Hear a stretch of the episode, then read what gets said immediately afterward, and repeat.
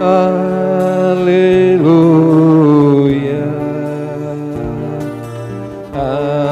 Aleluia. Aleluia.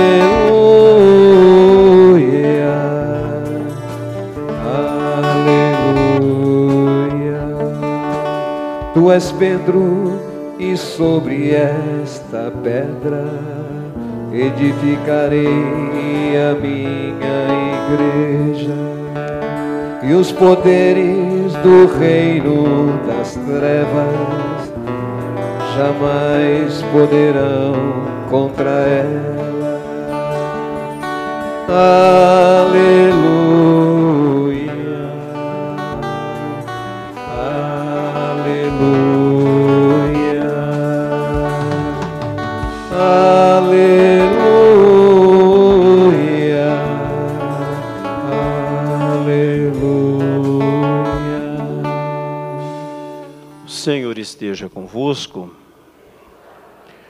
Proclamação do Evangelho de Jesus Cristo, segundo Mateus.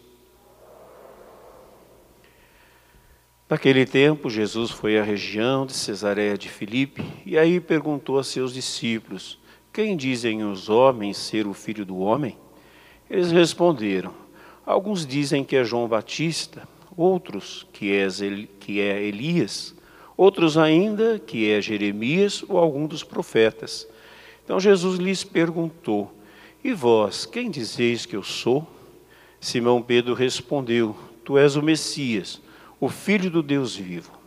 Respondendo, Jesus lhe disse: Feliz és tu, Simão, filho de Jonas, porque não foi um ser humano que te revelou isso, mas o meu Pai que está no céu. Por isso, eu te digo que tu és Pedro, sobre esta pedra construirei a minha igreja e o poder do inferno nunca poderá vencê-la. Eu te darei as chaves do reino dos céus. Tudo que ligares na terra será ligado no céu. Tudo que tu desligares na terra será desligado nos céus. Jesus então ordenou aos discípulos que não dissessem a ninguém que ele era o Messias. Palavra da salvação. Glória a vós, Senhor. Ó Senhor, vossa bondade é para sempre. Completai em minha obra começada. Ó Senhor, vossa bondade é para sempre. Completai em minha obra começada. O evangelho de hoje é dividido em duas partes. Primeira parte vai do versículo 13 até o 16, onde Jesus pede a opinião dos discípulos a respeito de quem ele é. Antes pergunta o que o povo dizia né, que ele era. E nós temos também, na primeira parte, a profissão de fé de Pedro. A segunda parte vai dos versículos 17 até o 20, que é a resposta de Jesus a Pedro. Na primeira parte, tanto Mateus como Marcos e Lucas colocam no centro do seu evangelho a pergunta: quem eu sou? E a resposta, de um jeito ou de outro. Por quê?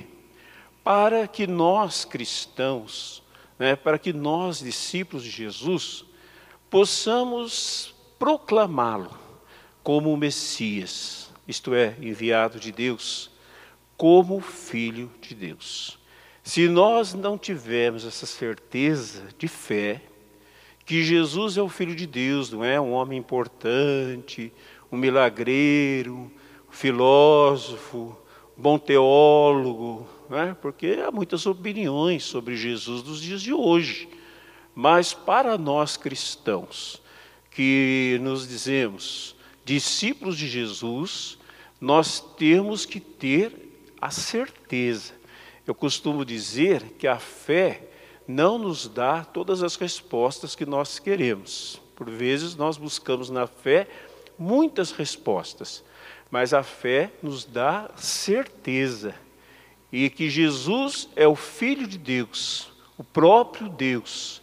Não é uma pessoa importante, mas é o que dá o sentido para a nossa vida, tem que ser a nossa certeza de fé. Né? Tem que ser a nossa certeza de fé. E se ele chegasse a, diante de nós e perguntasse, né? como pergunta, quando o Evangelho faz a pergunta, ainda que tenha sido feita dois mil anos atrás a Pedro, o Evangelho é atualizado, senão não valeria a pena, não teria sentido a gente ler o Evangelho hoje e falar dele, se ele não fosse atualizado. Então, Jesus está diante de nós e, por meio da palavra, ele também nos pergunta: quem eu sou? Parece fácil a gente responder depois que Pedro respondeu. Não é? é só fazer a colinha e responder do mesmo jeito. Senhor é o Messias, o Filho do Deus vivo. Mas, gente, não adianta responder somente com um artigo de fé. Né? A, a pergunta, na verdade, não é para eu dizer com poucas palavras quem é Jesus, mas eu preciso responder com a minha vida, não só com a minha inteligência, não só com aquilo que eu aprendi na catequese ou mesmo né, no Evangelho. Eu preciso responder com a minha vida, senão não há resposta nenhuma. Hoje nós vemos uma enxurrada de palavras, mas muitas palavras não têm profundidade, são superficiais. E pode acontecer que nós também, que já fizemos a catequese, que ouvimos o Evangelho muitas vezes, também é, tenhamos uma resposta superficial, e ela sempre será superficial, ainda que ela seja verdadeira, ainda que seja de fato um artigo da nossa fé, mas se ela não estiver alicerçada na nossa vida, ela não será uma resposta é, real. Ela será uma resposta, digamos assim, virtual, né? uma resposta aérea Pergunta é: qual a influência que Jesus exerce na nossa vida? Quais são as mudanças na nossa vida trazidas pela fé que nós professamos? Como a partir do Evangelho eu vejo e sigo Jesus? Gente, nós precisamos seguir Jesus.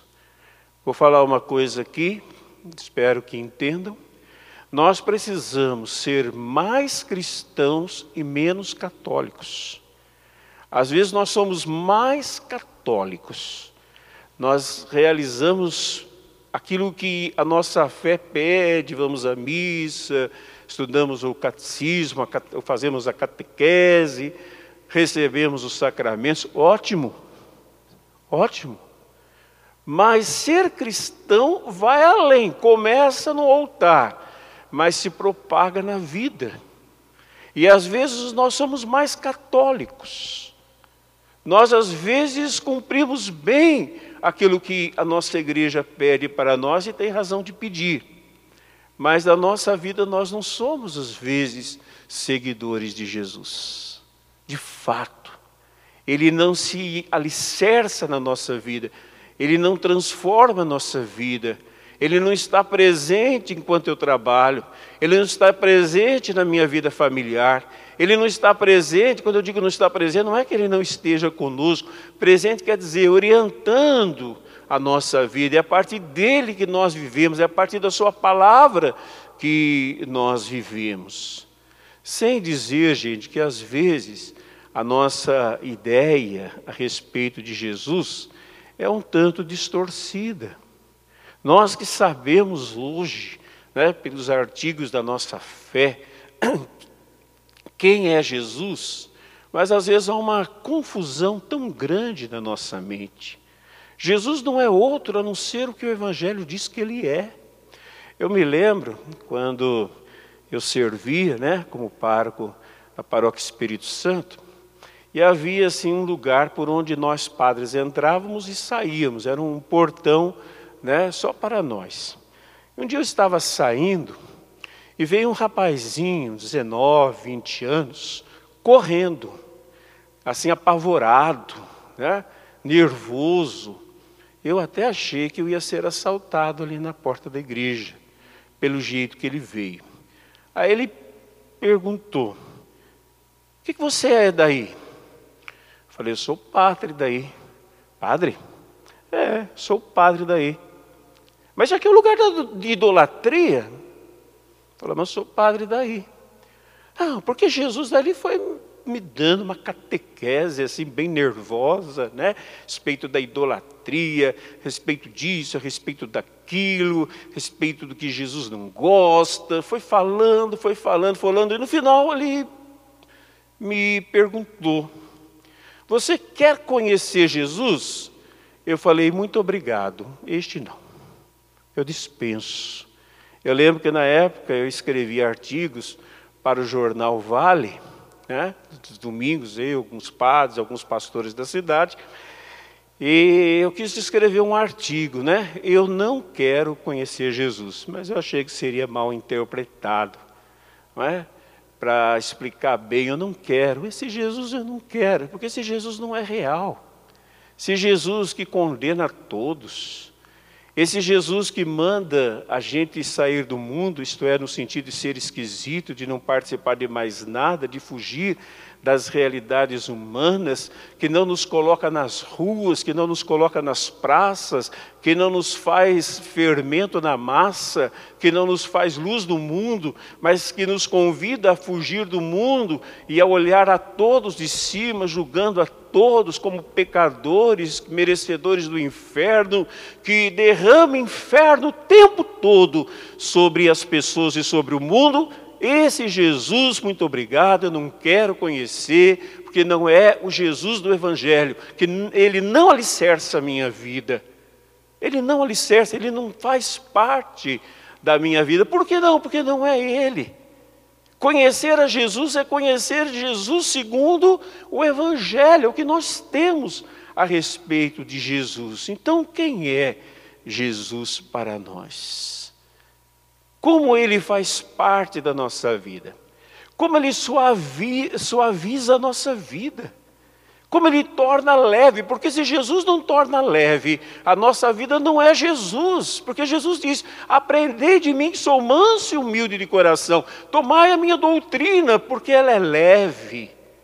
Se Jesus não é leve, se Jesus é condenação, se Jesus me perturba, se Jesus me condena, se Jesus me leva a condenar, se Jesus me faz, me faz carregar dentro de mim um inferno o tempo todo e me faz uma pessoa pesada, neurótica e doente, pode ter certeza que eu não conheço Jesus, ainda que eu possa conhecer muito bem os artigos da fé, mas esse não é Jesus. É esse Jesus que tem que alicerçar a nossa vida, como nós vemos na segunda parte do Evangelho, quando, depois da resposta de Pedro, certadíssima, profissão de fé, Jesus diz: Tu és Pedro, e sobre esta pedra edificarei a minha igreja. Gente, na verdade, é, é, é assim uma, né, uma, uma brincadeira com as palavras, não é bem palavra brincadeira, né? Um jogo. É um jogo de palavras, nem sempre bem entendido por nós, né? somente por nós católicos. Primeiro, Pedro não é a rocha sólida da igreja. Não. Pedro não é a rocha sólida da igreja. A própria palavra de Deus diz que a rocha é Cristo. Cristo é a rocha da igreja. Nós encontramos nas palavras do próprio Pedro, 1 Pedro 2, de 4 a 6, pois se você quiser conferir o que estou dizendo, em Efésios 2 e 20, lá diz claramente que a rocha da igreja é Pedro, né? Pedro. Pedro não significa rocha. Pedro significa pedra. É diferente uma coisa da outra. A pedra é como se fosse um tijolo. A rocha é o fundamento. Hoje nós não usamos mais rocha para fazer casas, lógico. É um, né, uma linguagem antiga. Hoje nós fazemos um bom fundamento. E este bom fundamento da nossa igreja é Jesus Cristo. Não há outro fundamento. Agora, neste fundamento é levantado paredes. Também são sustentos da nossa igreja. E aí a palavra fala que foi levantada parede sobre o fundamento dos apóstolos, a começar de Pedro e todos os apóstolos.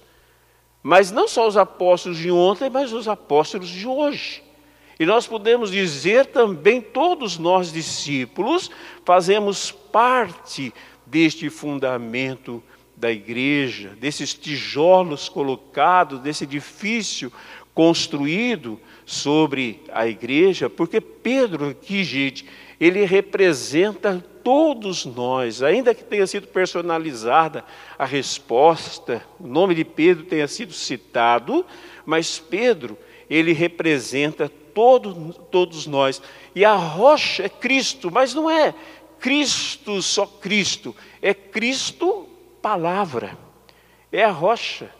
Quando é que Jesus diz que Pedro, né, tu és Pedro, e sobre esta pedra, sobre esta rocha, na tradução grega, eu construirei a minha igreja após a profissão de Pedro. Se vocês se lembram, no finalzinho do evangelho, do finalzinho do sermão da montanha, que começa no capítulo 5 de Mateus, termina no capítulo 7, no capítulo 7, Jesus retoma, a palavra tem que ser vista num todo. Ele diz assim: Quem ouve as minhas palavras e as põe em prática, é semelhante ao homem prudente que construiu sua casa sobre a rocha. Construiu a casa sobre a palavra que saiu da boca de Pedro, mas a palavra que é Cristo. Então, a fé em Cristo, gente, a fé na palavra de Deus é que transforma a nossa vida. Em primeiro lugar, a fé na palavra de Deus nos faz dominar as forças contrárias. Não é? A igreja, nós não podemos pensar a igreja instituição. Jesus não pensou na igreja como instituição. A instituição ficou para os homens, guiados pelo Espírito Santo. Mas Jesus pensou na igreja povo de Deus. Em primeiro lugar, ele pensa na igreja povo de Deus. Não que não, não existia na mente de Jesus que houvesse uma instituição, mas ele inicia com a convocação de um povo, de uma assembleia, povo de Deus que depois, guiado pelo Espírito, vai se organizar e ter organização. Nós temos até o dia de hoje, e que é necessária, né? mas isso vai vir depois, principalmente com o apóstolo Paulo, que vai falar dos bispos, né? dos presbíteros, dos diáconos, enfim. Mas, em primeiro lugar, para Jesus, igreja é gente, sou eu, é você, não é outra pessoa, e é a nós que está prometido, gente, a todos nós, e não a, uma, a um único apóstolo, e nem a uma instituição, mas às pessoas, está prometido, em primeiro lugar, vencer o inferno. Isto é, vencer as forças contrárias contra nós. E o tempo todo nós somos cercados pelo inferno.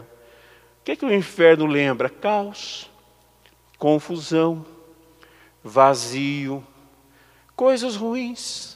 O livro do Apocalipse fala que o inferno vomitou sobre a terra. Vomitou o quê? Coisas ruins. O que é ruim na nossa vida? O que é força do mal na nossa vida? O que é coisa contrária na nossa vida? O que quer nos desanimar? O que quer nos vencer? O que quer nos limitar? O que quer nos jogar por terra? que quer cercear nossa liberdade, que quer quebrar os nossos sonhos, o que quer tirar a gente das mãos de Deus, onde nós estamos, para entrar com o inferno na nossa vida, sendo que nós fomos colocados no céu. Quer dizer, não é ter tudo certinho, tudo ir mar de rosas, né? Mas estamos nas mãos de Deus. O que quer, gente? Mas se nós estivermos alicerçados na palavra de Deus, Quem ouve as minhas palavras virão enchentes, soprarão ventos, cairá o mundo, nós não seremos abalados. A nossa fé nos mantém vitoriosos sobre o demônio e sobre o inferno, sim ou não? Ou, nós, ou nós vivemos derrotados. Cuidado, hein?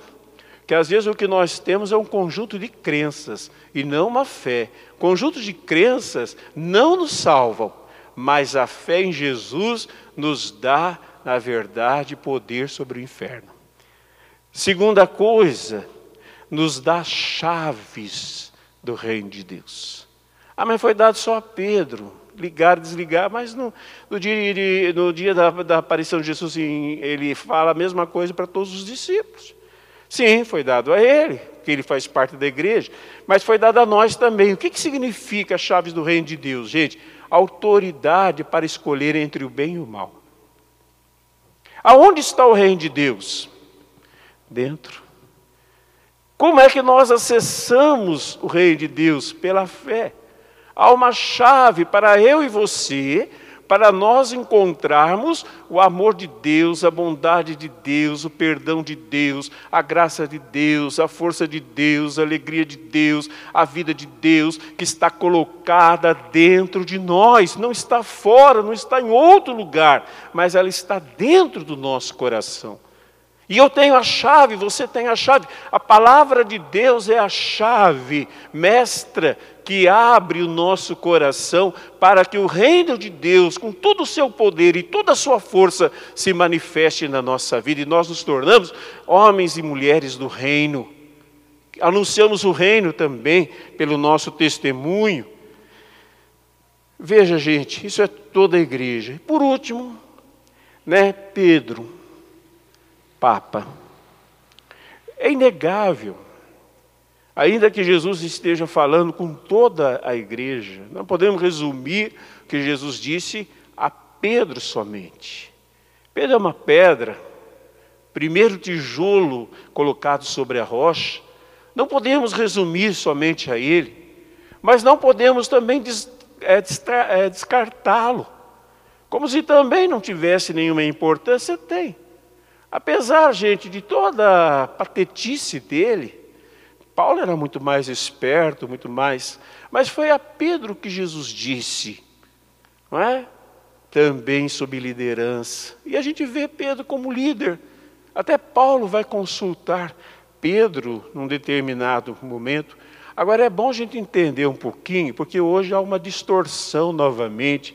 Hoje nós temos conosco o Papa Francisco. Papa da Igreja é o Papa Francisco.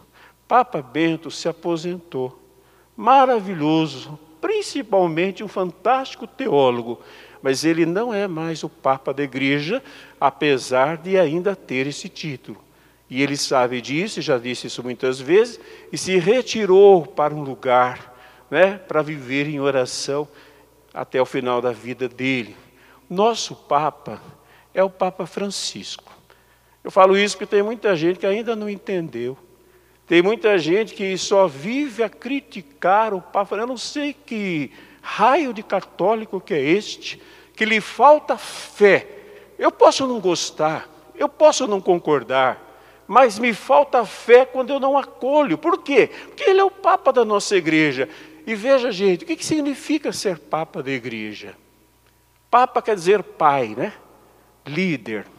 Papa, pai, líder. Santo Irineu, ele nos diz o seguinte, que o Papa é aquele que preside na caridade. Gente, o Papa não é rei. O Papa não é um rei, rei da igreja. O Papa é um servo. Um dos títulos do Papa, seja ele quem for, agora é Francisco, mas o que vier depois, os que vieram antes, servo dos servos de Deus. Nem todos se comportaram assim. Muitos se acharam rei, botaram coroa de rei. Eu gosto muito deste Papa, porque ele está se despojando. Isso é, um, é, é o que não deveria ser, mas é um escândalo para a igreja preocupada com poder, para a igreja preocupada com roupas, preocupada com títulos, preocupado com tudo que o Evangelho não se preocupa. Porque o Evangelho diz que não é um rei. Olha o que diz aqui, eu vou terminar com isso. A respeito da liderança que Jesus coloca, a começar de Pedro, e todo tipo de liderança. A minha, a sua, né? Isso não só aqui, né, aqui dentro desse templo, dentro da instituição, mas na sua casa, no seu trabalho, todos nós estamos liderando, diz assim, é, que não é rei, mas é como servo. Primeiro entre vós, a gente fala da primazia, tem até uma festa, primazia de Pedro, primazia de Pedro, é o mais importante, a igreja também, na liderança. Primeiro entre vós, seja como o mais pequenino, e quem governa como aquele que serve. Lucas 22, 26. Não é privilégio, mas é serviço. Por isso, gente, termino dizendo que atualmente o Papa é muito odiado até dentro da igreja. Isso mostra, isso revela como o Evangelho está longe do coração das pessoas, do coração de nós católicos. Que ainda entendemos igreja como poder para dominar o mundo, para ser a toda poderosa, ainda temos aquela mentalidade de cristianismo, mas nos esquecemos que a fé cristã é um movimento simples, um movimento poderoso, um, um movimento de amor que se estende por toda a terra e nós fazemos parte disso. Pensar diferente é não ter a fé verdadeira no Santo Evangelho de Jesus. Pensar em poder, pensar em glória, pensar em domínio, pensar em tudo que não é não é o Evangelho do nosso Senhor Jesus Cristo. Porque o Evangelho do nosso Senhor Jesus Cristo é amor, é serviço. Eu bati aqui mesmo para acordar. É amor, é serviço, o Evangelho de Jesus Cristo. Sem isso, nós não estamos alicerçados na rocha, nós estamos alicerçados em areia movediça. E quem não estiver alicerçado na palavra de Deus, o tempo que a areia movediça vai jogar para baixo. Quando o Senhor nos colocou para sermos fortes nele. Amém.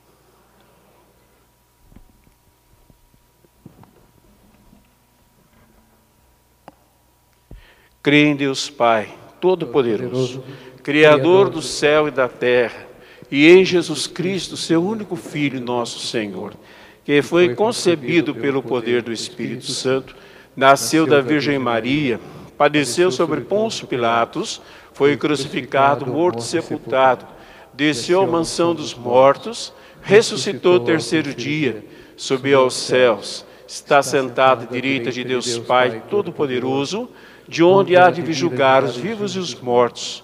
Creio no Espírito Santo, na Santa Igreja Católica, na comunhão dos santos, na remissão dos pecados, na ressurreição da carne, na vida eterna.